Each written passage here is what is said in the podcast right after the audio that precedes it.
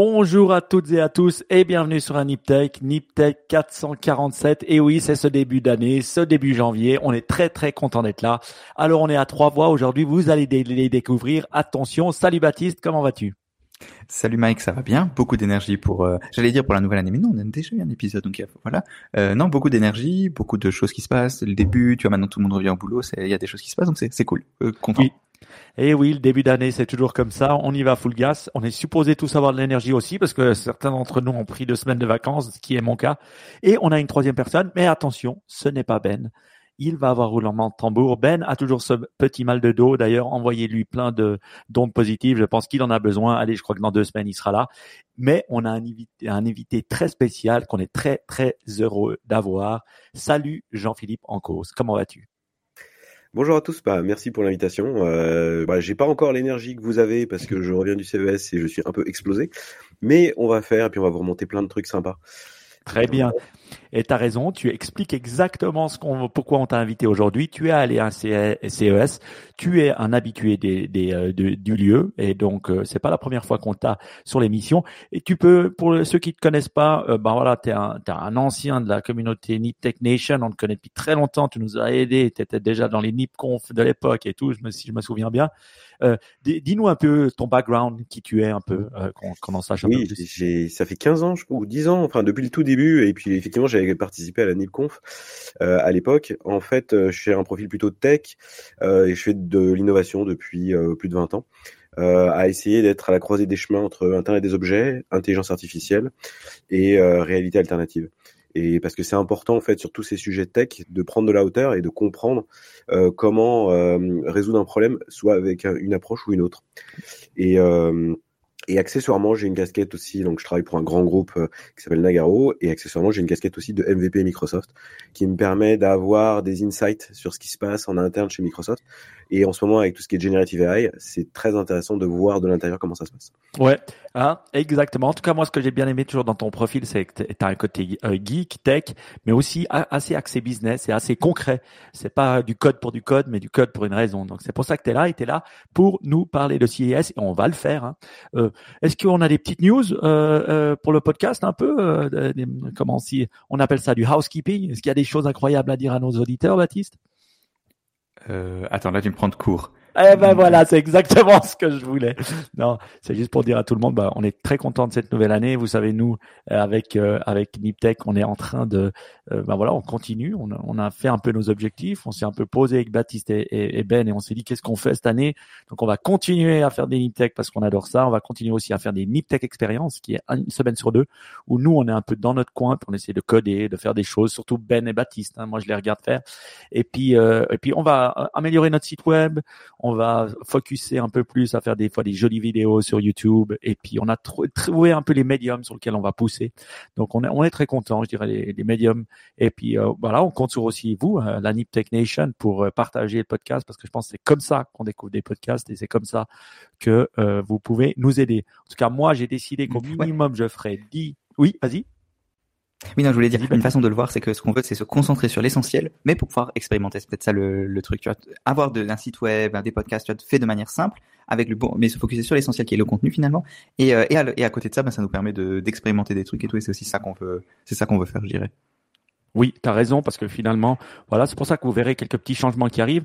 En tout cas, euh, et qu'on, bah, le, but, c'est quand même de faire des bons podcasts. Et puis dernière chose, moi, je me suis dit, allez, je vais faire des Niptech Explore. Vous en avez peut-être vu un passé un peu plus euh, différent, on va dire, sur la méditation et sur les trucs comme ça. C'est vrai que je me suis dit, allez, je vais faire Deep Nip Tech Explore où, j'explore différents sujets qui peuvent être euh, un peu euh, variés et que j'aime bien. Donc ça, j'ai commencé sur les chapeaux de roue en, janvier et puis on va voir si je continue. En tout cas, l'objectif est 10. Et un autre truc, Ben nous a dit qu'il allait faire des Nip Tech Contemple qui est un peu voilà, il lit des stoïques un peu un peu foufou parce qu'on a vu qu'on avait des belles stats sur ces Niptech euh, Contemple hallucinants hein, sur le podcast euh, sur Spotify. Donc il va, ça l'a motivé de continuer. Alors il a dit, hein, il n'a pas encore fait, mais connaissant Ben, il devrait faire. Donc voilà, plein de jolies news euh, pour ce début d'année. Donc on est très content de commencer 2024. Voilà. Voilà pour les housekeeping news. Je sais pas si c'était du housekeeping, mais je sais que des fois vous nous posez des questions, donc les voilà. En tout cas, je me réjouis de parler euh, de CIS euh, avec toi, euh, Jean-Philippe. Donc voilà. Ben, euh, pour commencer un peu, explique-nous euh, pourquoi tu y retournes chaque année, quoi. Parce qu'il me semble que chaque année tu y vas, et puis euh, qu'est-ce qui te drive à, y aller, et puis à CES. Je vous rappelle CES, hein, on va pas vous expliquer, c'est à Las Vegas, c'est un des plus grands shows tech du monde, et voilà, c'est chaque année. Ouais, eh bien c'est la cinquième fois que j'y vais, et j'avoue que c'est comment dire, j'ai j'ai découvert ça il y a cinq ans euh, même un peu plus, 6 ans. Et je trouve que c'est très intéressant pour découvrir les signaux faibles et le fait d'y aller, de tester en vrai les choses, loin du marketing bullshit. Euh, J'y suis pas allé l'année dernière euh, et je me suis rendu compte que dans les médias, tu as une dizaine de news qui remontent, mmh. mais t'as pas les signaux faibles euh, qu'on voit passer, ce genre de choses. Et donc je trouve que c'est un événement qui est vraiment intéressant, surtout qui se déroule en janvier, au début de l'année. Donc c'est un peu un kick-off de l'année et donc ça permet d'un peu euh, démarrer l'année en beauté avec toutes ces news qui commencent à arriver. Et peut-être que euh, l'année prochaine, je sais pas, j'essaierai d'enchaîner sur la NRF qui est euh, l'équivalent du CES pour le retail, où il y a énormément de news intéressantes euh, qui cette année n'étaient pas présentes euh, au CES justement. Je pense que les deux événements étaient à, cheval et donc les gens sont plutôt allés sur sur le sur la NRF. Hmm. Et, et, juste dis-nous, la NRF, elle se situe aussi à Las Vegas euh, Non, New York. À New York. Et puis c'est National Retail euh, Forum ou un truc. c'est ça. En fait, les gens vont au CES, euh, ensuite à Las Vegas, ensuite reviennent à New York et ensuite reviennent en Europe. Et normalement, tu peux enchaîner. Très bien, très bien. Baptiste, hein, tu interviens si tu as des questions. Euh, Est-ce que tu pourrais nous donner euh, quelques chiffres euh, du CES que, que tu as pu glaner en allant là-bas? Alors, euh, quelques chiffres. À titre perso, on a marché 100 000 pas en 5 jours. en combien de jours? Euh, ah, Ok, c'est pas mal. Divisé par 5, ça fait 20 000 pas par jour. C'est pas mal. Euh, 1500 photos et vidéos. Euh, et euh, sinon, sur le CES, donc c'est grosso modo 4300 exposants, 1400 startups à l'Eureka Park. Wow. 135 000 participants, dont un record euh, de plus de 40% venant de l'extérieur des États-Unis. Donc ça veut dire que les gens du monde entier en fait viennent pour voir ce qui se passe. 60% des entreprises euh, Fortune 500 étaient présentes. Donc ça montre aussi que les grands comptes sont intéressés par ce genre de choses. Et puis euh, vraiment un événement qui est international et qui, qui fait vraiment bouger les choses. Un cas particulier euh, notable cette année, c'était la présence de L'Oréal pour la première fois mhm. qui était présent. Et c'était une dinguerie. Alors, euh, on m'a dit que euh, ils ont fait la keynote d'ouverture. Euh, ça coûte 500 000 euros de faire la keynote d'ouverture. Euh, et avoir un stand au LVCC, ça se compte en millions d'euros.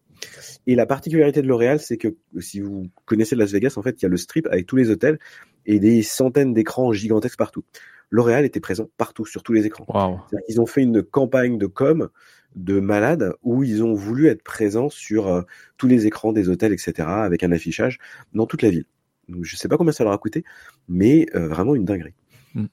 Ah bah, qu'est-ce qu'ils montraient du coup sur leur stand? C'était quoi le, le, truc Tu as dit tu veux pas le marketing bullshit, mais du coup c'était quoi qu'il y avait d'intéressant sur Alors il y avait pas de euh, là pour le coup ils avaient pas de stand, ils avaient un salon privé où ils présentaient euh, un sèche-cheveux, euh, un lipstick euh, pour les personnes avec un handicap, ce genre de choses. Mais c'est surtout le discours en fait. c'est une boîte de luxe qui se ressent vers la tech et donc qui va orienter toute sa stratégie sur la tech. Et ça, pour le, le connaître de l'intérieur, ça, enfin, on, on voit que effectivement, ça bouge beaucoup dans cette industrie et, euh, et ils sont en train de mettre de l'IA et plein d'autres sujets dans leur modèle. C'est pareil pour les LMH. Ouais, c'est intéressant de, de, voir un peu L'Oréal. C'est vrai que j'y étais allé a trois ou quatre ans euh, la dernière fois, et c'est vrai qu'il y avait déjà ces miroirs un peu tech où on pouvait, ben voilà, euh, beauty ou se mettre de la crème ou se mettre du make-up, et puis voilà, ça, c'était des miroirs intelligents. Donc on voyait un peu ce genre de choses arriver. Après, c'est vrai que le monde du beauty comme L'Oréal, ils, sont quand même assez tech, hein, non, parce que ils sont beaucoup beaucoup aussi dans les réseaux sociaux. Donc beaucoup beaucoup de leur viande viennent des influenceurs, des choses comme ça. Donc ils ont ils ont quand même c'est pas vraiment la tech, le geek, mais c'est quand même euh, dans ce monde-là qui euh, qui qu'ils interviennent. Mais euh, est-ce que quand ils montraient des produits, c'était forcément des produits avec une connexion, avec un Bluetooth, avec un truc, ou c'était aussi des produits standards? Euh, à ma connaissance, c'était des produits innovants, mais euh, pas particulièrement délirants. Mmh. En fait, c'est un CES cette année qui était sérieux. Euh, on sent euh, le retour du Covid. Et en fait, il y a beaucoup, beaucoup de. Alors, on a beau dire, euh, tous les articles de presse disent il y avait de l'IA partout. En fait, j'ai pas vu beaucoup d'IA. tout le monde avait le, le, hashtag IA, mais en fait, ça veut rien dire. Il y avait beaucoup de santé, beaucoup de health mmh. tech, euh, décliné sous tous les angles. C'est-à-dire, on sent en fait, on en discutait avec des, des, des, des experts, euh, en gros, le Covid a tué énormément de startups qui avaient des idées de, de projets. Et en fait, elles reviennent maintenant au CES 2024 avec leurs projets qu'elles essayent de relancer.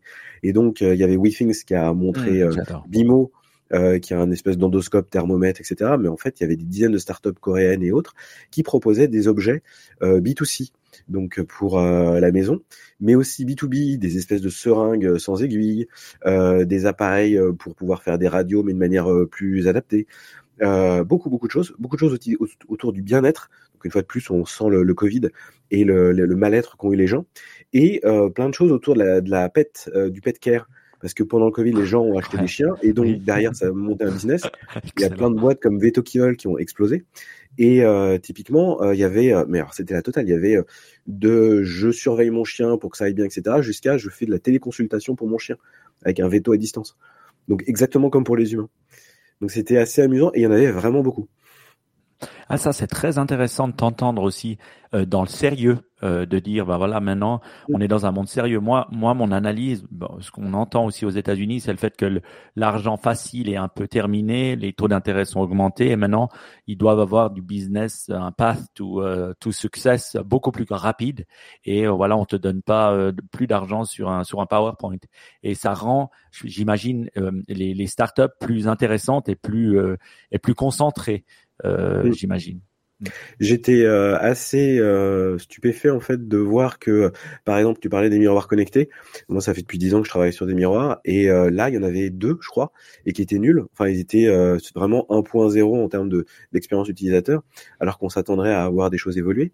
Pareil, on, sur la sextech, il y avait l'année dernière énormément de choses pour les hommes, pour les femmes, etc. Là, il y avait juste une startup qu'on a vue oh, sur tout ce qui est la sleep tech, sur le côté de bien dormir, il y avait plein de choses parce qu'une fois de plus, Covid, etc.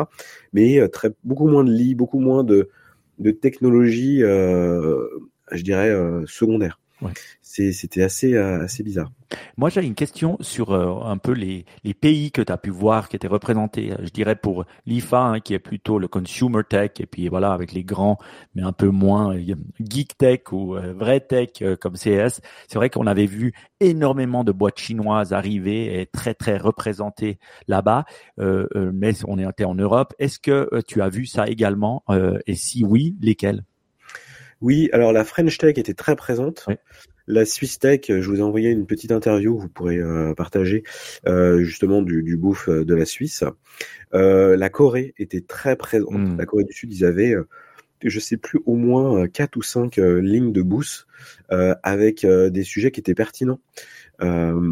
C'était assez étrange parce que les années précédentes, j'ai pas de souvenir qu'il y en avait autant. Le Japon, c'était décevant.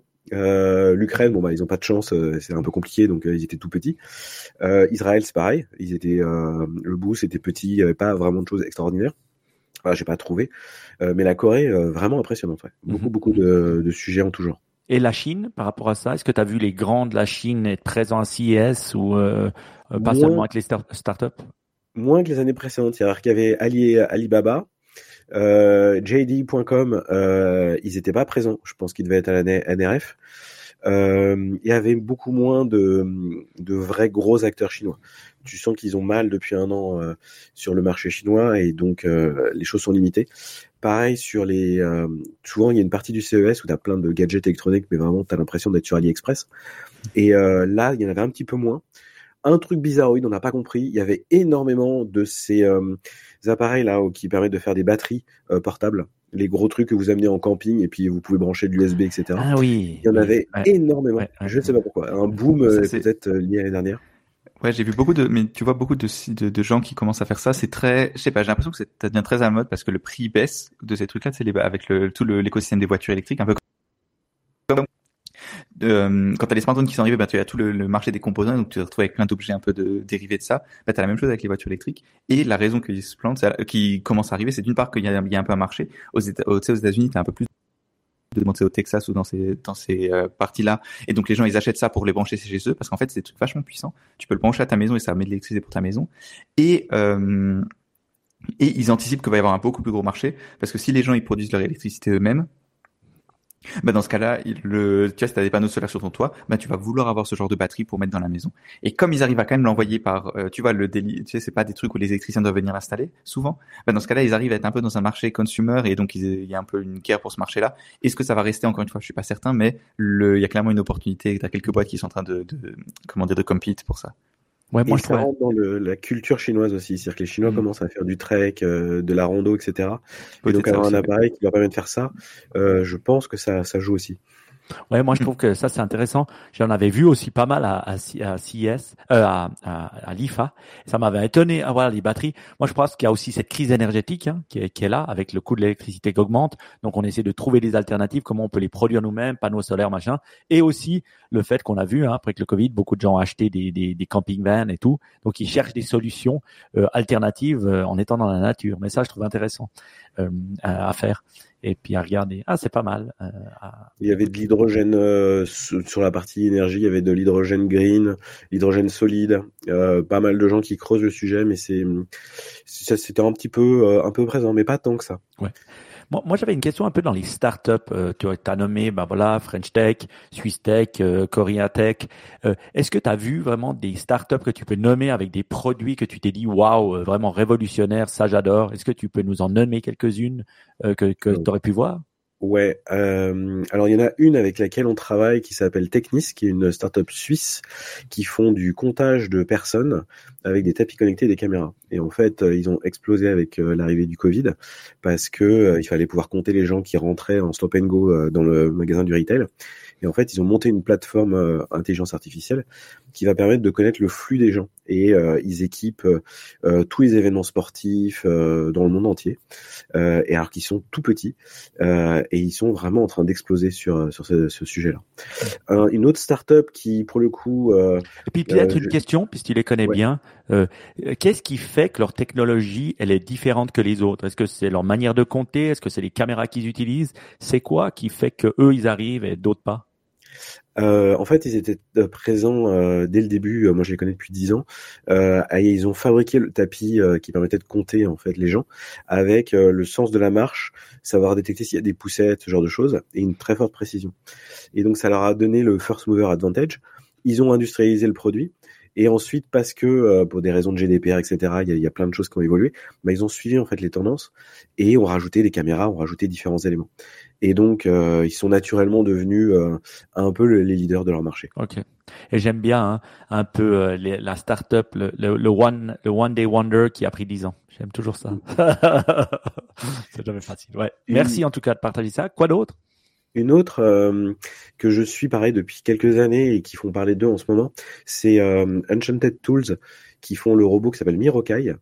Euh, et il s'avère que Satya Nadella est venu euh, à Eureka Park pour aller discuter avec eux. Euh, donc c'est vraiment le PDG de Microsoft qui vient discuter avec la, la, la, la startup. Et ils font en fait un robot capable de porter des choses. Et la particularité de ce robot, c'est qu'il est en équilibre sur une sphère. Donc il est capable de se mouvoir en roulant un petit peu comme BB-8. et il a deux mains, donc il est capable de porter des choses. Et leur euh, business model, c'est euh, le, le, monde hospitalier pour pouvoir aider les infirmières à porter des affaires, ce genre de choses. Euh, c'est le monde du retail aussi, euh, comme euh, comme les différents robots, à, à, porter des choses, à transporter des choses, à faire l'accueil du public. Enfin, toutes ces technologies. le monde de l'hospitalité aussi, un, petit peu tout ça. Et donc ils sont en concurrence directe avec les robots d'Elon Musk. Hmm et avec un, un, pricing model. Donc, je crois qu'ils vont lancer en 2025 officiellement. Là, pour l'instant, ils travaillent avec des marques euh, sur euh, justement euh, vraiment fiabiliser les choses. Mais le robot, il est existant et il a fait tout le salon tout seul. et en 2025, il va sortir réellement à, à quelques dizaines de milliers d'euros, si je dis pas de bêtises. Donc, des prix qui sont abordables par rapport à d'autres robots que, dont on peut entendre parler. Hmm. Oui, intéressant. Et puis, euh, tu parles de robots. Et puis, c'est vrai que c'est quelque chose ben, qu'on, euh, dans lequel on est intéressé. Je sais pas si vous avez vu passer la news sur le MIT et son robot intelligent qui euh, peut faire la vaisselle et qui commence à devenir, voilà, des, des vrais robots comme on les, imagine, des robots humanoïdes qui commencent à faire des tâches. est-ce que je m'imaginais qu'à CIS, tu aurais vraiment plein de robots partout euh, qui se baladent euh, et puis qui interviennent avec les humains. Comment comment c'était euh, au niveau de la robotisation et des choses qui pas existent? tant, pas tant que ça en fait. Je me souviens il y a il y a deux trois ans, il y avait des robots de partout et on en filmait dans tous les sens, ils dansaient, ils faisaient tout et n'importe quoi. Là, il y en avait pas tant que ça, il y en avait quelques-uns pragmatiques, un tout petit peu de last mile delivery sur le LVCC, hmm. mais vraiment à la marge. Pareil, on sent une rationalisation où où tu as quand même moins de robots. Je pense aussi qu'ils étaient plus présents à l'NRF pour les, photos et vidéos que j'ai vues parce que le besoin euh, euh, dans le monde du retail, c'est de refaire venir les gens au magasin et donc faire du waouh et un service premium pour que euh, les, gens aient une raison de revenir au magasin. Oui. Et je trouve que là, tu dis juste aussi au, niveau du, du retail, c'est vrai qu'il y a de moins en moins de gens en magasin. Donc, comment on fait pour amener l'information au consommateur qui est dans le magasin, qui voudrait acheter ou qui se pose des questions et puis euh, le staff n'est pas là pour répondre. Et c'est vrai qu'il risque pas de revenir vu les coûts et puis vu les, euh, ce que les gens font attention. Donc et puis aussi créer de l'excitement, créer de l'interaction, créer du, du, du, de la chose. Toi, tu as l'air de, de, aussi beaucoup citer NRF et puis euh, CAS. Euh, toi, toi qui connais un peu euh, bah, les deux, tu dirais c'est il faut aller à l'un et à l'autre. Pourquoi? Pour quelles raisons Si nos auditeurs nous écoutent, s'ils voudraient y aller en 2025 CES, c'est vraiment le Consumer Electronic Show, c'est vraiment le show euh, euh, pour les, en théorie, les objets B2C. C'est aussi un salon de l'auto avec énormément de voitures, de camions, de concept cars. Euh, la NRF, c'est plus de niche, c'est vraiment plus sur les enjeux du retail et euh, les nouveaux modes de consommation. Donc, tu vas avoir plus des dispositifs sur du paiement euh, seamless, euh, avec ta paume ou avec ce genre de choses, euh, des, des trucs vraiment focus euh, retail, et puis des enjeux derrière aussi de supply chain, etc. Donc comment tu vas faire, tu vas faire le suivi. après, les deux étaient présents. Euh, typiquement, euh, un des acteurs très présents au CES, c'était Walmart, ah. qui euh, avait un stand de dingue. En fait, L'Oréal, Walmart, on est dans un autre monde, c'est vrai. Bah, en fait, ce qui m'a étonné, c'est qu'il y a deux ans, Google avait fait un stand de taré avec un petit train. Et en fait, on se baladait dans le petit train, donc j'imagine en termes d'assurance et tout ça, comment on se, se déplacer des gens dans un petit train fait pour l'occasion pour voir les innovations de Google. Cette année, c'était vraiment très simple, juste les produits emblématique et puis c'est tout. Par contre, Walmart, ils avaient fait tout un parcours avec des écrans sur les murs pour se projeter dans une usine, se projeter en supply, etc. Et à la fin, on arrivait dans une espèce de petite salle de cinéma avec euh, deux de, on va dire, huit chaises. Et euh, les chaises étaient mobiles on avait un écran euh, géant qui nous faisait bouger, etc. Vraiment en fait foraine. un machin qui projetait de l'odeur, du vent et des embruns. Donc c'était euh, vraiment euh, fête foraine euh, chez Walmart. C'était assez impressionnant et la façade du bâtiment c'était un écran géant complètement animé. Donc assez impressionnant. Mais Quand ça reste un peu comme L'Oréal finalement, ça reste majoritairement de la com, non? C'est un peu comme, enfin j'ai l'impression qu'il y a un peu ce truc au CES où tu as beaucoup de compagnies pas très tech qui viennent, qui font un peu des expos. Des fois ils montrent un, un ou deux trucs tech, mais dans l'absolu c'est plus j'ai l'impression pour faire du marketing, pour dire regardez comment on innove et machin, que parce qu'ils ont quelque chose à vendre, tu vois, non? Non, non, non. En fait, L'Oréal, euh, c'est vraiment tout. Non, L'Oréal, peut-être, mais Walmart, typiquement, non? Walmart, c'est pareil. En fait, ils ont, dans la keynote, ils ont annoncé que euh, ils rechangeaient leur stratégie pour être centrés sur l'utilisateur. Et donc, euh, ils veulent mettre en place des systèmes de paiement pour que tu puisses payer tes courses si jamais t'as pas les moyens, des systèmes de de livraison par drone, des systèmes, tu vois, c'est un petit peu toute la tech au service du retail et au service de l'utilisateur. Et donc, c'est vraiment comme L'Oréal. L'objectif, c'est d'exploiter toutes ces technologies pour améliorer les choses. Un truc tout bête qui existe depuis des années mais euh, qui est en train de s'accélérer, c'est tout ce qui est call center où jusqu'à présent tu avais des humains qui répondaient, maintenant tu as des robots qui vont répondre, qui vont comprendre ce que tu vas dire, qui vont anticiper en fait tes besoins et euh, de manière à avoir quelque chose d'adapté, multilingue, etc. Donc voilà, c'est tout le back-end de ces sociétés qui est en train de se transformer avec l'intelligence artificielle. Mmh je trouve intéressant et puis c'est vrai que tu nous as parlé de deux domaines, ça, m'intéresse. Est-ce que tu as vu, parce que voilà, je suis intéressé, jusqu'à maintenant j'ai testé pas mal de, chatbots, mais j'ai jamais été euh, complètement euh, subjugué euh, par leur leur leur capacité à répondre aux besoins du consommateur. Donc, est-ce que tu as vu des choses à CES dans ce domaine-là qui, qui peuvent vraiment euh, être intéressé. Puis après, la deuxième que j'aurais, c'est sur les voitures. C'est-à-dire les voitures, et je me souviens, ah, j'étais allé avant le Covid hein, euh, à CES et j'avais vu qu'ils commençaient à avoir des caisses et des belles caisses et tout. Puis j'étais là, oh, trop cool. Et puis il me semble que sur Twitter, j'ai quand même vu qu'il y avait pas mal de, de nouvelles caisses. Donc voilà un peu. Un, chatbot. Deux, voiture. Euh, sur la partie chatbot, pas tant que ça, parce que comme c'est vraiment le consumer électronique, beaucoup d'entreprises qui sont là sont là pour présenter un objet physique. Et donc tu vois peu de choses, ou au, pire un écran avec un machin qui va te parler, mais pas grand-chose. Sur les voitures, effectivement, tout le North Hall était rempli de voitures, et puis euh, pas juste des la NM édition, mais euh, vraiment des concept cars à, tous les niveaux. Un qui m'a impressionné, c'est Xpeng, qui propose une voiture volante, donc qui peut à la fois rouler et voler. Euh, après, bon, ça reste un concept. Euh, soi-disant, ils veulent la sortir d'ici fin 2024. Je suis très dubitatif. Euh, T'avais des voitures qui pouvaient changer de taille.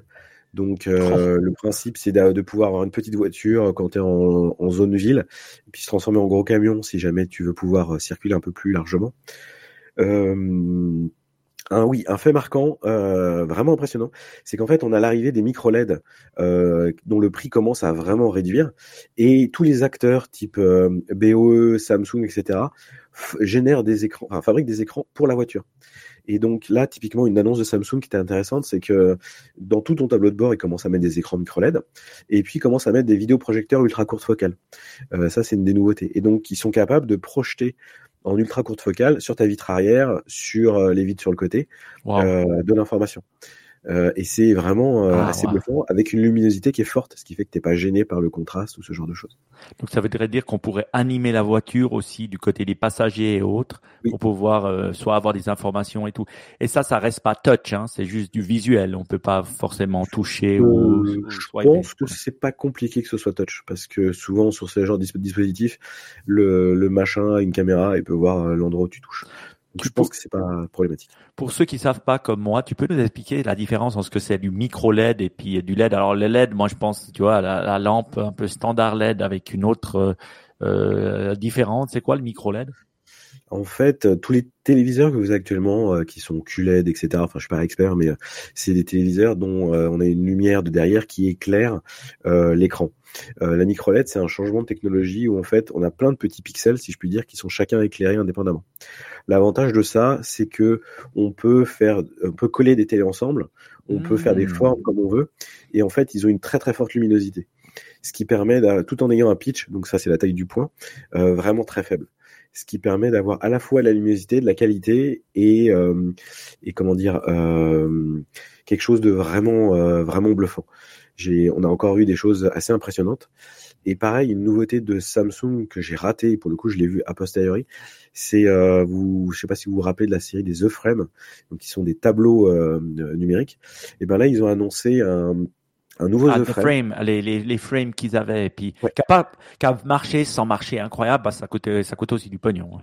Ça marche vachement bien dans la Mac, ça, marche vachement bien ces frames. Ouais, ouais, ils en vendent vraiment beaucoup. Alors que c'est pas, tu vois, c'est vachement cher pour la qualité d'écran, mais ils en vendent vraiment beaucoup. Ah, là, en fait, c'est des très bons écrans depuis euh, le, de, le The Frame 2022.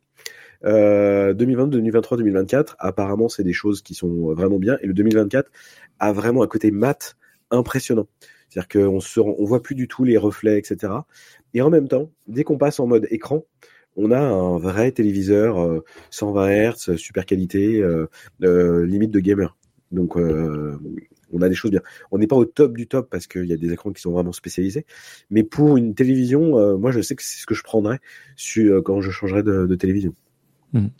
Et, et je, je passe, t'as l'air un peu expert, donc je vais continuer à te poser des questions parce que moi, je suis un peu dans le dans l'attente de me dire. Euh, quand j'étais à l'IFA, là, j'avais testé le euh, Samsung Freestyle Second Generation, l'espèce de beamer rond comme ça qu'on peut mettre ensemble et puis qu'on peut projeter un espèce de projecteur. Et puis je me demande des fois si je dois pas remplacer ma télé par un espèce de beamer que je peux mettre un peu n'importe où et puis que je peux avec lequel je peux interagir avec mon téléphone. Euh, Qu'est-ce que tu penses des technologies toi de beamer? Est-ce que tu as vu des trucs incroyables ou est-ce que tu connais des trucs incroyables qui existent bah, une des nouveautés cette année de Samsung, c'était euh, ce vidéoprojecteur ultra courte focale, où en gros, tu as un, écran qui va euh, sortir de d'une zone, d'une enceinte, ce que tu veux, et le vidéoprojecteur qui va projeter dessus avec une qualité proche d'une télé. Ce qui fait que ta, ta télé disparaît quand ton téléviseur ne marche pas. Après, euh, le vidéoprojecteur, ça reste, euh, pour les, les vidéoprojecteurs normaux, on va dire, moi j'ai un Xiaomi, ça reste des, euh, des choses qui ont besoin d'avoir d'être dans le noir. Euh, dès que tu as un peu de mmh. luminosité, ça devient compliqué, donc tu as une expérience qui est quand même moins bonne, sauf si tu mets vraiment beaucoup d'argent dedans. Donc, euh, plus le temps d'allumage, etc. Donc pour l'instant encore 2024 pour des gens normaux entre guillemets, une télévision fait très bien le travail. Le vidéoprojecteur c'est vraiment pour des cas spécifiques adaptés. Mais ça va changer. Mmh. Top, top. Est-ce que tu as encore, euh, bah, avant de, terminer, des, des, des, startups ou des choses que tu as vues incroyables euh, que tu voudrais partager avec nous? J'ai testé la sphère. Euh, vous savez, c'est le bâtiment qui vaut 2 milliards qui a été créé dans, dans Las Vegas et qui ah ouais. une énorme boule oh, avec des LED de l'extérieur, enfin il y a des écrans à l'extérieur et qui présente des choses en permanence et qu'on voit de partout. Et, et donc on est rentré dedans et on a fait l'expérience. Alors il s'avère que pour le CES, YouTube. pour le contexte, c'est une salle de spectacle. Hein. Oui, c'est une salle de spectacle, pardon. C'est un peu la géode, ce genre de choses. On a compté qu'il devait y avoir 10 000 places, euh, à peu près, dedans. Euh, donc c'est un truc gigantesque. Euh, et on a fait une expérience qui était un peu une démo euh, technique de euh, ce qu'elle est capable de faire, sachant que avant le CES et après le CES, c'est des concerts de YouTube qui sont qui, qui tournent dans la sphère, mais qu'on n'a pas pu voir du coup parce que c'était pas le cas pendant le CES et c'est assez impressionnant euh, pour, pour ceux qui ont testé de la VR et de la 360 VR. Donc vous savez les, les, les, les films euh, où vous baladez dans la nature en 360 avec un casque de VR, ça donne un peu cet effet-là où on a l'impression d'être dans le truc, sauf que c'est à 10 000 personnes. Donc c'est un peu comme si on était en, en un espèce d'énorme vaisseau spatial qui flotte au milieu de la nature. Et quand vous regardez euh, en haut, en bas, à gauche, à droite, l'écran il prend tout. Donc c'est assez impressionnant. Le point un peu décevant, c'est que ça faisait un peu démo technique. Donc il y avait certains contenus médias qui étaient de très bonne qualité, vraiment bluffants, euh, et certains contenus où euh, en fait le drone qui filmait était pas de super qualité. Donc c'est, on voyait un petit peu les défauts. Mais dès qu'un réalisateur se mettra à, faire un film spécifique pour ça, euh, je pense que ce sera bluffant. Typiquement la scène de Star Wars où tu as le vaisseau qui arrive, je pense que dans ce genre de dispositif, ça doit être juste génial. Avatar, euh, normalement, il aime bien la tech, notre ami euh, qui les fait. Ah ouais, c'est incroyable. Ah mais alors ça, j'aurais bien voulu tester. C'est vrai que j'ai entendu beaucoup. Ben, on a vu un peu sur les réseaux, hein, le, surtout la sphère avec les concerts de YouTube notamment. Et c'est vrai que la qualité des, des, en tout cas pour ce concert-là, était assez hallucinante. L'écran est de vraiment très bonne qualité. Ça m'a assez bluffé parce que il y a une surface qui est gigantesque et pourtant euh, l'image, en fait, il y a pas de défaut. C'est vraiment comme euh, regarder un énorme écran de cinéma. À, euh, à 180 degrés. Ils disent le constructeur du, de l'écran, qui c'est? Est-ce que c'est Samsung ou est-ce que c'est d'autres gens ou Je ne sais pas, du tout. Alors petite anecdote, euh, je suis rentré euh, dans la sphère, donc tu as une queue monstrueuse, euh, et puis j'avais une caméra DJI dans la main, et ils m'ont dit ah non non, non euh, vous pouvez pas, il faut absolument la poser. Et donc après j'y suis retourné, j'ai dit mais comment ça se fait que vous voulez que je pose ma caméra mais pas mon téléphone? Ah parce que euh, les caméras professionnelles doivent être bloquées, on interdit les caméras professionnelles. Donc en gros la, une caméra de à 500 euros doit être posée alors qu'un iPhone ou un téléphone à 1000 euros qui filme très très bien peut tout à fait rentrer et les gens filmaient dans tous les sens. C'est les, les, joies des, de la politique américaine. Oui. Des fois, il faut pas réfléchir. Oui. Ah ben ça c'est vachement cool. J'ai entendu dire aussi qu'il y avait euh, euh, le, le, l'underground là, cette startup euh, qui a été fondée par Elon Musk, qui essaye de faire de, tu sais, de Boring Company. Ah ouais, la Boring Company. Puis j'ai vu quelqu'un qui a posté que ouais, il pouvait utiliser, mais ça avait pas l'air funky avec une Tesla pour passer d'un à l'autre. Le loop, ouais. Est-ce que tu en as entendu parler ou de ce truc Je fait. Un peu... Ah, ok. En fait, euh, je l'avais fait il y a deux ans. Et euh, il y a deux ans, ce qui était pas mal, c'est que tu, euh, tu avais une Tesla autonome qui faisait le tunnel. Bon, ça permettait de se balader sous le LVCC. Et comment dire, vu que c'est un tout petit tunnel, ça suit bien. Là, cette année, c'était décevant parce que vraiment le chauffeur conduisait quand même ah. le truc. Et donc, il y avait même plus ce côté voiture autonome qui, qui était là. Euh, par contre, il y a quelques années, j'avais, j'étais rentré dans un lift autonome, et là, pour le coup, c'était sympa, parce qu'on avait fait un bout de strip en autonome. les mecs suivaient vraiment précisément le truc, mais on voyait euh, les, les, les, avantages et les défauts de ce genre de véhicule. Hmm. Autonomous car, ça j'aime bien. Et, euh, si vous allez à Las Vegas, aucun rapport avec le CES, il faut absolument essayer la Fremont Experience. c'est trois blocs euh, avec dans le ciel de la rue des écrans. Mmh, et c'est vraiment impressionnant.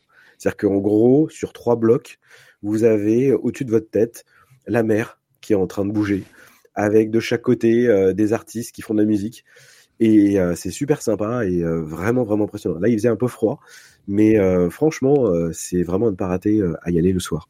Mhm. Ouais, j'avais fait ça et c'est vrai que c'est une autre partie de Las Vegas, un peu plus loin et puis que c'est un peu différent de ce qu'on voit du, du, du, strip de Las Vegas. Une chose aussi pour ceux qui voudraient y aller, qui t'écoutent, qui disent ah bah, vraiment moi j'ai envie d'y aller, j'ai envie de. C'est quoi un peu les tips de l'insider qui est allé cinq fois, comment s'y prendre, combien de temps réserver à l'avance, où aller, euh, un peu plus euh, pour pour vraiment réussir son son voyage au CIS. Euh, en fait, nous, on, chaque année, je pars avec une, une, société spécialisée qui organise le voyage et l'hôtel parce qu'en fait, mmh. euh, ils ont des prix qui sont euh, compétitifs par rapport au reste. Donc, ça permet de gérer automatiquement à la fois le vol, l'hôtel, euh, le monorail et tout ce qui va derrière. Après, il y a un ordre que je fais, c'est-à-dire que je commence par Eureka Park et ensuite je vais au LVCC. En gros, euh, pour comparer en termes de taille, c'est tellement grand qu'il y a plusieurs. Euh, en gros, il y a plusieurs hôtels qui font partie du truc, plus le LVCC, donc le Las Vegas Convention Center. Enfin, il y, a vraiment beaucoup d'endroits et si tu le fais au pif, tu, perds assez vite. C'est peut-être pour ça, le, juste pour donner le contexte, tellement c'est grand. Ouais, c'est en fait, c'est comme plusieurs parcs des expositions de Versailles. C'est, euh, c'est en termes de taille, c'est vraiment gigantesque. Et donc, euh, le fait d'aller à l'Eureka Park, qui est le truc, le petit truc avec les startups et puis les, les small et mid cap euh, au-dessus, ça permet de laisser les gens aller voir les nouveautés euh, au LVCC le premier jour et puis d'inverser après derrière. Néanmoins, il y a quand même beaucoup beaucoup de monde. et puis se préparer. C'est-à-dire que souvent c'est l'occasion de rencontrer des gens, rencontrer des Français, et donc de de networker pendant, avant, après. et il faut vraiment anticiper ça, de, de qui on veut voir là-bas, parce que il y a une petite communauté qui se crée et euh, souvent il y a des liens qui se permettent de se, de se former assez rapidement. Mhm. Ne pas hésiter à prendre des rendez-vous. Et il y a, il y a une lab de CIS qui fonctionne bien pour ça, pour prendre des rendez-vous et puis parler à des gens, ou c'est plutôt en direct? Comment comment tu t'y prends Moi, je passe par mes réseaux. Euh, je suis dans différentes communautés et je demande à chaque fois aux gens qui va au CES, ce qui permet d'essayer de se croiser là-bas. Le fait de partir par un organisateur français, euh, dans ton avion, tu as des CXO français. Euh, à au petit déjeuner, tu as des, des CXO français ce qui permet de, de, de vraiment discuter sans, sans, perdre de temps. Et après, euh, si tu es une startup qui, qui expose, là, tu récupères plein de cartes cartes de visite. Et donc, c'est l'occasion aussi d'aller rebondir sur les gens pour aller discuter le soir, une soirée, etc. Mais j'avoue, c'est compliqué. Hein. C'est-à-dire qu'il faut vraiment essayer de repérer les bons plans, repérer les, les événements off. Et d'ailleurs, ce CES cette année, j'ai trouvé qu'il y avait beaucoup de choses qui étaient réservées aux journalistes ou privatisées mmh. ou euh, un peu plus fermées que les années précédentes. Hmm.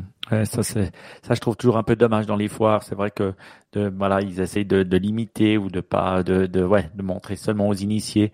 Euh, voilà un peu dommage. En tout cas je sais pour euh, pour la Suisse euh, parce que ben je connais Sylvain celui qui est qui est un des organisateurs pour Swiss Tech et c'est vrai que voilà le gouvernement essaie de beaucoup soutenir ça, beaucoup aider les startups à y aller, à, à, à montrer ce qu'elles font. voilà et je, et je, trouve ça quand même intéressant euh, ben voilà aussi pour montrer euh, les, les, capacités des startups à, à, à, bien fonctionner, puis aussi avoir des contacts, parce qu'aux États-Unis, ça peut aller vite. Bon, les Américains, ils sont aussi champions du monde pour vendre du rêve, mais euh, et puis euh, après tu peux être déçu des fois ou peut-être te dire waouh c'est génial et puis finalement euh, ça suit pas derrière. Mais euh, c'est quand même assez intéressant de voir ça me fait penser j'ai vu enfin une startup qui avait fait du bruit l'année dernière qui s'appelle Displace mmh. qui a un écran sans aucun fil taille d'une télé 55 pouces sans aucun fil qui fonctionne sur batterie. Et j'avais suivi tout ce qu'avaient dit les journalistes sans savoir comment c'était possible parce qu'en fait cette télévision est capable de tenir un mois sur batterie à raison de 6 heures par jour. Pour moi, c'est totalement impossible. Donc, je leur ai demandé, mais comment vous avez fait ça euh, C'est pas normal, etc. Et a priori, le discours, je reste encore dubitatif, c'est que la télé ne fait que afficher euh, l'image et ne fait rien d'autre. Au pire, elle stream la caméra et c'est tout. Et en fait, c'est un boîtier déporté qui va pousser l'information en Wi-Fi 6 de manière spécifique à la télévision. Et c'est comme ça qu'ils réussissent à avoir une autonomie aussi importante mais ça reste quand même vraiment bluffant et ça pourrait révolutionner tout ce qui est digital signage parce que tu as une télé pendant un mois, tu as juste à swapper les batteries qui, qui est toujours présente, c'est quand même assez dingue. Donc je suis, je suis encore curieux de savoir comment comment ils arrivent à faire ça. Et, et, là, je rebondis sur des besoins que moi je vois, en tout cas aussi dans le retail, où beaucoup beaucoup d'écrans dans le retail ont été enlevés. Pourquoi? Parce que souvent, euh, ben voilà, on, la prise est tirée, et puis après ça se perd. Donc, avoir des peut-être des choses comme ça, ça pourrait vraiment aider, euh, avoir aussi plus de contenu euh, dans les magasins et des choses comme ça, visibles en tout cas. C'est une, une bonne idée. Très bien, waouh Bah, merci beaucoup euh, je, pour toutes ces tes informations. Tu sais quoi? Ça me donne envie d'avoir une excuse pour y aller, Baptiste. Je sais pas toi, mais je sens qu'en 20, en 2025, je vais me dire NRF, parce que voilà, je suis quand même un peu dans le retail. Là, là j'aurais une grande excuse pour aller à New York, mais quand même, je me dirais peut-être que je ferai les deux. enfin, en tout cas, merci, merci beaucoup euh, Jean-Philippe pour tous ces éléments. Et puis si ils veulent en savoir un peu plus sur tout ce que tu as euh, posté ou tout ce que tu as découvert là-bas, euh, où, où est-ce qu'ils peuvent y aller, nos, nos très chers auditeurs? Euh, bah, j'ai sur mon site web encause.net ou JP Encause sur les réseaux sociaux et j'ai une newsletter que je fais euh, chaque semaine avec euh, des news et ce genre de choses et donc je vais certainement publier des choses sur le CES pour un peu repousser des choses et puis on, je suis en train de mettre en forme parce que là dépiler toutes les photos donc spécifiquement sur le CES ça prend du temps donc on va essayer de faire un Rex vraiment plus formalisé avec tout ce qu'on a vu pour les, les, les, entreprises qui veulent avoir un insight plus précis sur tout ça. Très bien. On mettra les liens de ton site et euh, des réseaux sociaux favoris dans les notes de l'émission. Et maintenant, les notes de l'émission, Baptiste, on les a carrément dans, dans le podcast. Quoi. On clique en bas. Elles sont de nouveau dans les euh, dans les notes du podcast parce qu'il y a une période où on avait on pouvait plus sur Acast. Maintenant, on peut. Donc maintenant, il y a nouveau les liens et tout en cliquant sur l'app de podcast. C'est magique. Et voilà, vous avez pas, voilà, en nous écoutant clac clac, vous pouvez carrément cliquer sur le site. Et c'est pas génial, ça, l'interaction, c'est génial. Trop cool. En tout cas, merci beaucoup, Jean-Philippe. Tu restes avec nous. On va, on va avoir encore quelques petites news euh, à discuter euh, avant euh, de terminer cette émission. En tout cas, merci euh, pour tous ces insights.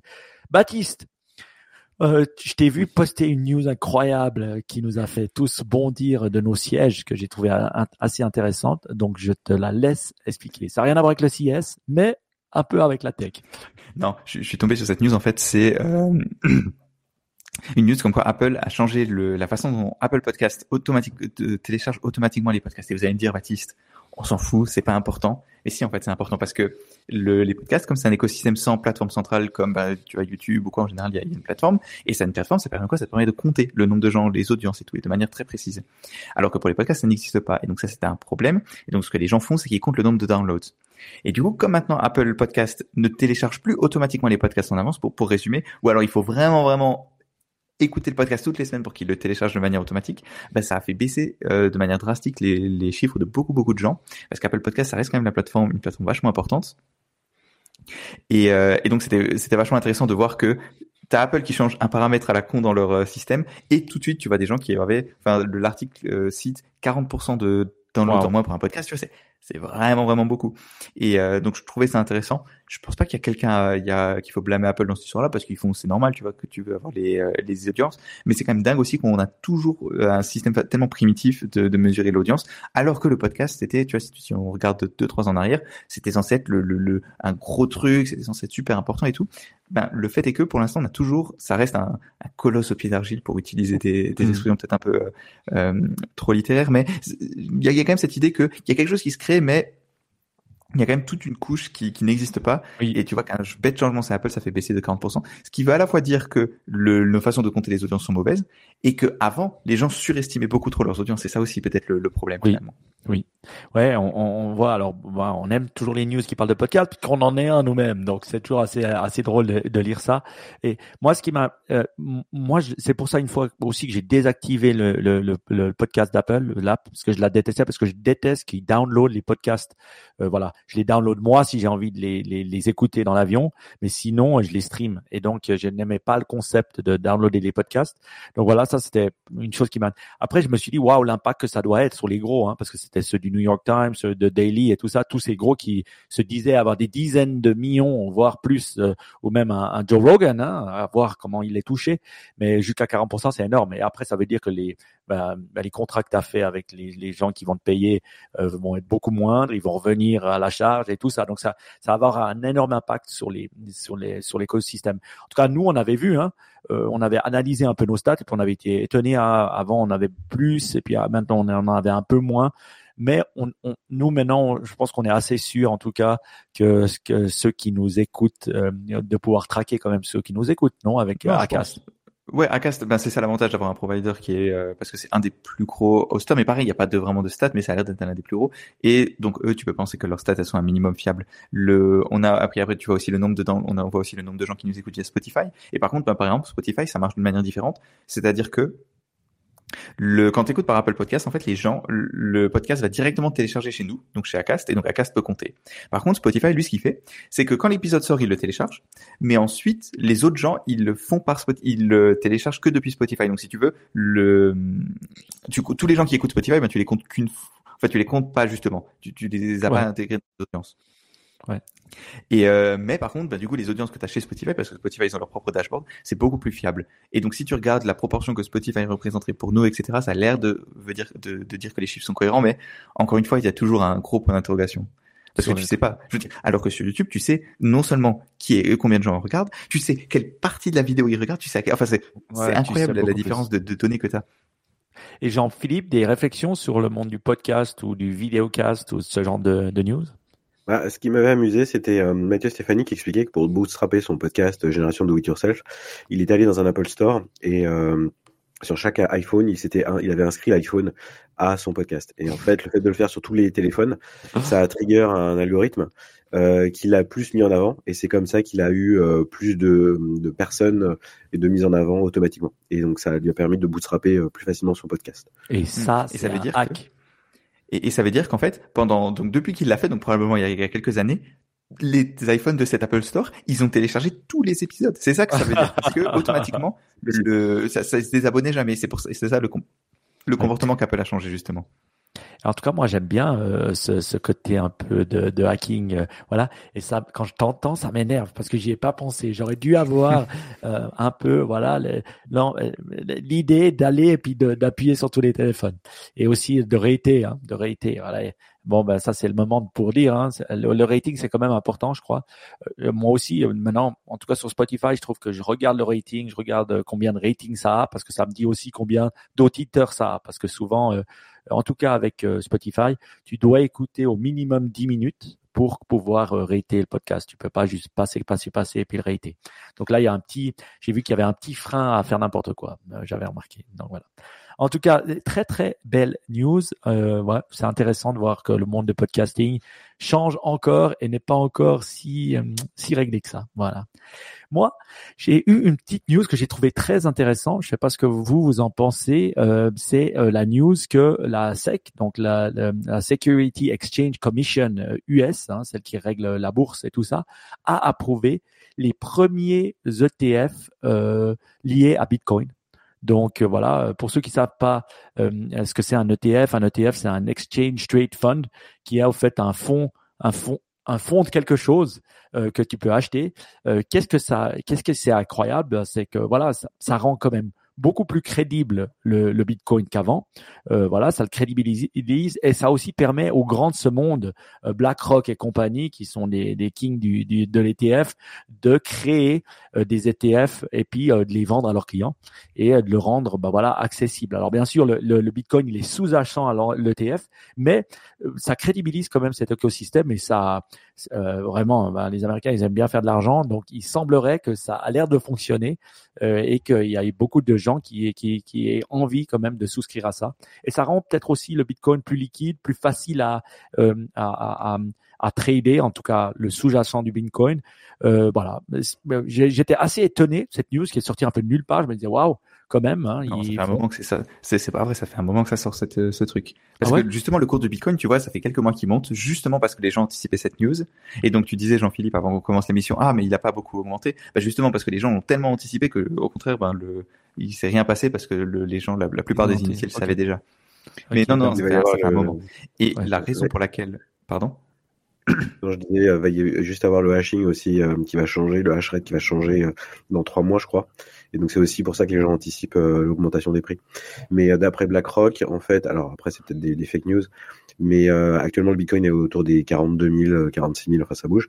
Et les experts de BlackRock visent un million pour le Bitcoin.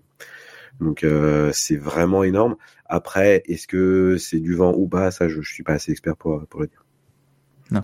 Et, l'autre chose qu'il faut dire, c'est pourquoi est-ce qu'ils ont fait cet ETF Parce que le et pourquoi est-ce qu'on l'attendait venir? Parce qu'en fait, ce qui s'est passé, c'est que le donc la Security and Exchange Commission, ils doivent donc il faut leur soumettre des, des proposals, tu vois, quand tu veux mettre un produit, et ensuite ils doivent la valider ou pas. Et ils ont refusé parce que eux, ils aimaient pas trop le Bitcoin. C'est quand même voilà, c'est un monde assez conservateur euh, probablement. Et donc eux, ils ont euh, ils ont supposé, ils ont soumis ça et en, le, ils ont refusé et donc ils ont été refusés. Et ensuite il y a une une une lawsuit, enfin il y a eu une, un procès contre la SCC qui a refusé les trucs et disait ah c'est pas justifié nanana. Ils ont perdu ce procès et donc ils sont obligés, ils ont été Ah. obligés de, de valider. Et donc ça fait c'est pour ça ça fait quelques mois qu'on sait que ça va arriver et, euh, et ben maintenant c'est arrivé. Bah, c'est intéressant en tout cas, euh, voilà. Moi, je, je- quand je vois des news comme ça, j'ai des amis banquiers, alors je leur envoie toujours la petite news, puis je leur dis alors quel ETF faut euh, faut acheter? Alors euh, un de mes amis banquiers euh, m'a répondu BlackRock, et voilà, et puis il m'a envoyé le lien.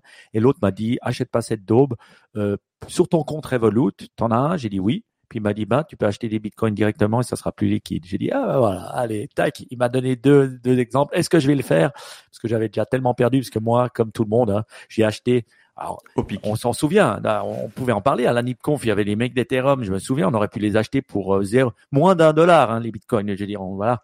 Pourquoi je l'ai pas fait? Ben, Parce que j'avais envie de continuer à en parler et puis, euh, et puis euh, de ne pas m'enrichir. Peut-être c'est une bonne chose.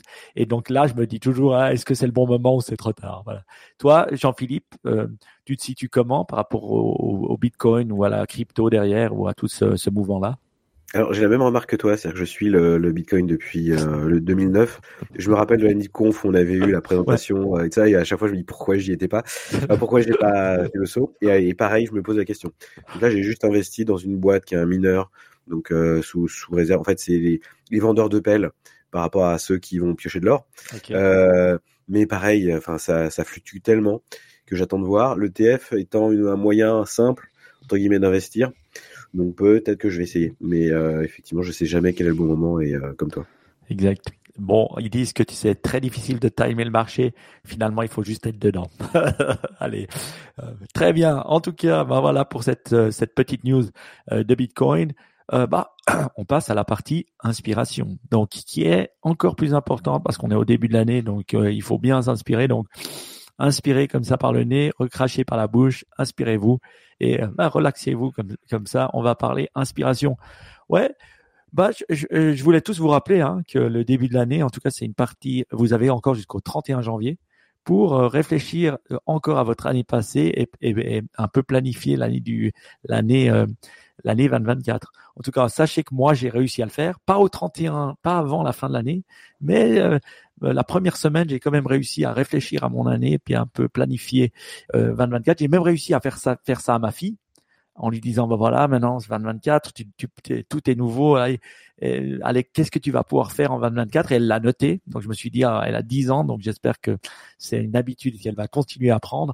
Euh, et je vous dis euh, si, si ma fille de, de 10 ans arrive à le faire euh, je pense que vous aussi. Donc pensez-y comment le faire? C'est assez simple ça prend 30 minutes mais je pense que réfléchir à l'année qui vient c'est important. Toi Jean-Philippe est-ce que c'est des trucs que tu fais ou c'est des trucs que tu es un peu trop américain pour toi? Comment tu te situes quand tu réfléchis? J'essaye de mettre quelques objectifs euh, histoire de euh, d'avoir un cap. Après, euh, ça dépend en fait de ce qui se passe. L'année dernière, je voulais absolument me mettre à Warhammer 40 000 et faire de l'impression 3D d'un énorme terrain. Ça m'a pris un an et, euh, et j'ai réussi à tourner deux podcasts autour de ce truc-là, avec la peinture, etc. Bravo. Et, et donc je suis content et je vais continuer l'année prochaine. Et un autre truc que je voulais faire mais que j'ai pas eu le temps de faire, c'est une machine à grappin. Vous savez comme dans les fêtes foraines où euh, on a un grappin qui se déplace et qui va attraper des Oh. choses. Mais qui, qui Et, marche euh, qui marche, ouais. Est-ce qu'il sera truqué Et en fait, ça vaut euh, 7000 euros en France, mais euh, ça vaut euh, 300 euros euh, sur AliExpress et après, il faut le fabriquer. Et il y a plein de cas d'usage derrière, euh, de réalité projetée, etc., que je pense pouvoir mettre sur ce truc-là. Donc ça va être une des ambitions de 2024. Ah, trop cool. En tout cas, je dois dire que c'est vrai que quand je vais à ces salles de jeu et tout, euh, finalement, mes gamins, ils adorent trouver des peluches, euh, euh, choper des peluches. Et je leur dis, mais c'est un attrape-nigo, ça marche pas, mais ils s'en foutent, ils veulent toujours. C'est assez marrant comme ça. Comme le côté mécanique dans un monde digital fonctionne quand même, en tout cas chez mes enfants. Voilà. Ah ben, euh, en tout cas, content que bah, tu te fixes des objectifs comme ça et puis que bah, finalement on les réalise ou partiellement. Très bien. Euh, parlant de bouquins, en tout cas, moi, euh, une chose qui est intéressante que, que j'ai lu euh, ces derniers temps, que j'ai vraiment, vraiment adoré, c'est un bouquin qui s'appelle The Man Who Quit Money, l'homme qui a arrêté l'argent, qui a quitté l'argent, qui c'est Mark Sundin.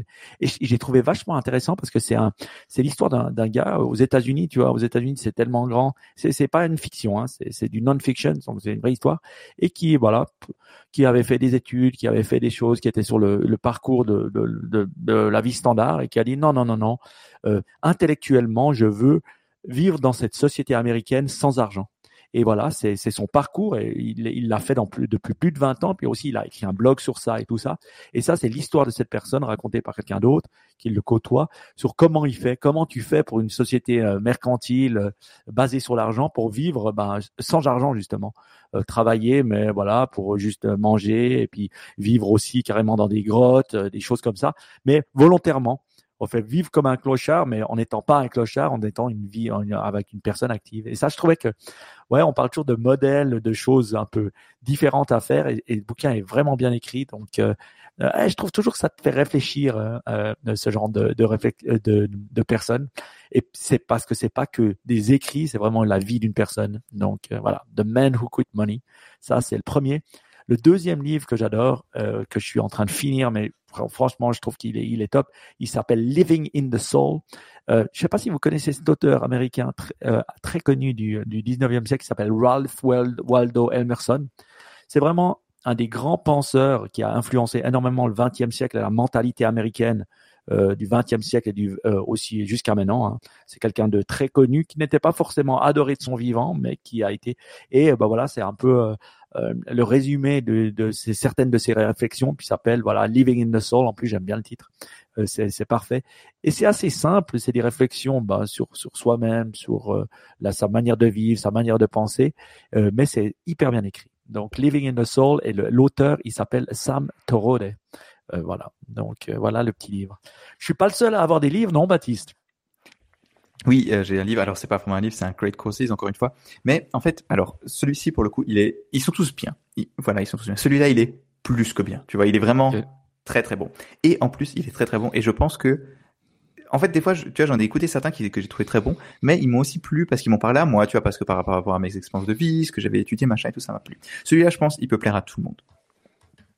Et c'est sur un sujet. En fait, c'est un sujet déjà, je pense, qui, qui, était très bon. Je me doutais que ça allait être bien parce que tous les gens qui étudient ce sujet que je connais, c'est des gens intéressants.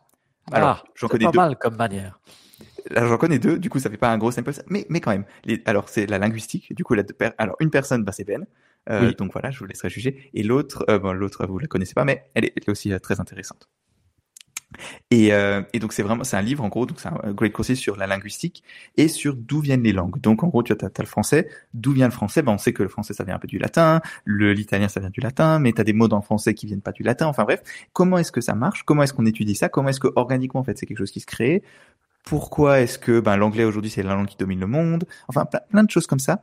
Et d'une manière très en fait c'est excellent parce que c'est vraiment quelque chose qui euh, qui te permet d'étudier en quelque sorte les, sociétés, le, le, mouvement dans les sociétés, les interactions entre les sociétés, de manière non, comment dire, c'est quelque chose qui est très naturel en fait. C'est très, euh, tu vois, le langage, c'est quelque chose qui est assez, euh, ah, naturel, c'est pas le mot, mais c'est quelque chose qui est très, euh,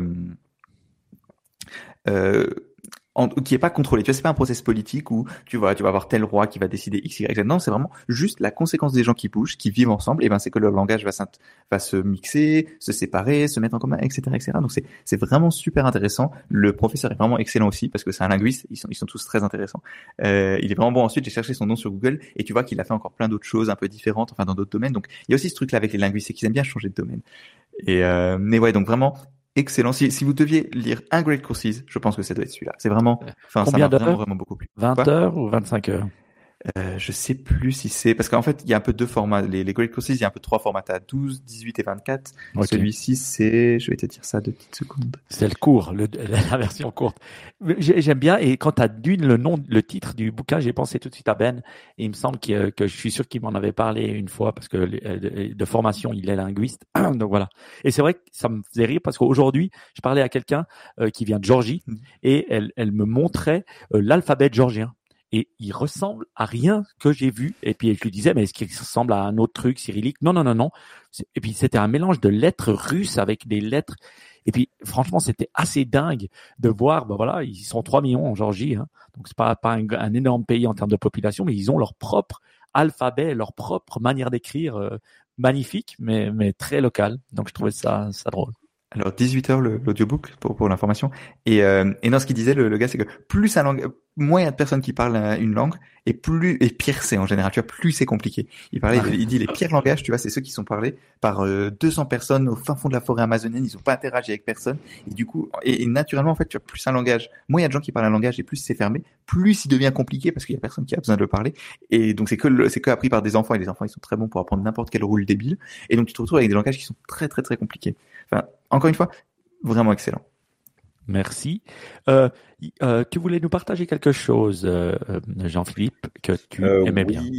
alors moi je suis à deux choses. En fait, je suis un très grand fan de d'animé japonais parce que je trouve ça vraiment super inspirant et plus précisément les ce qu'on appelle les isekai qui sont un personnage qui se réincarne dans un autre monde et il se passe plein de choses. En fait, c'est ultra créatif et donc ça c'est vraiment moins sérieux que ce que vous écoutez, mais ça permet de libérer l'esprit de tout à fait.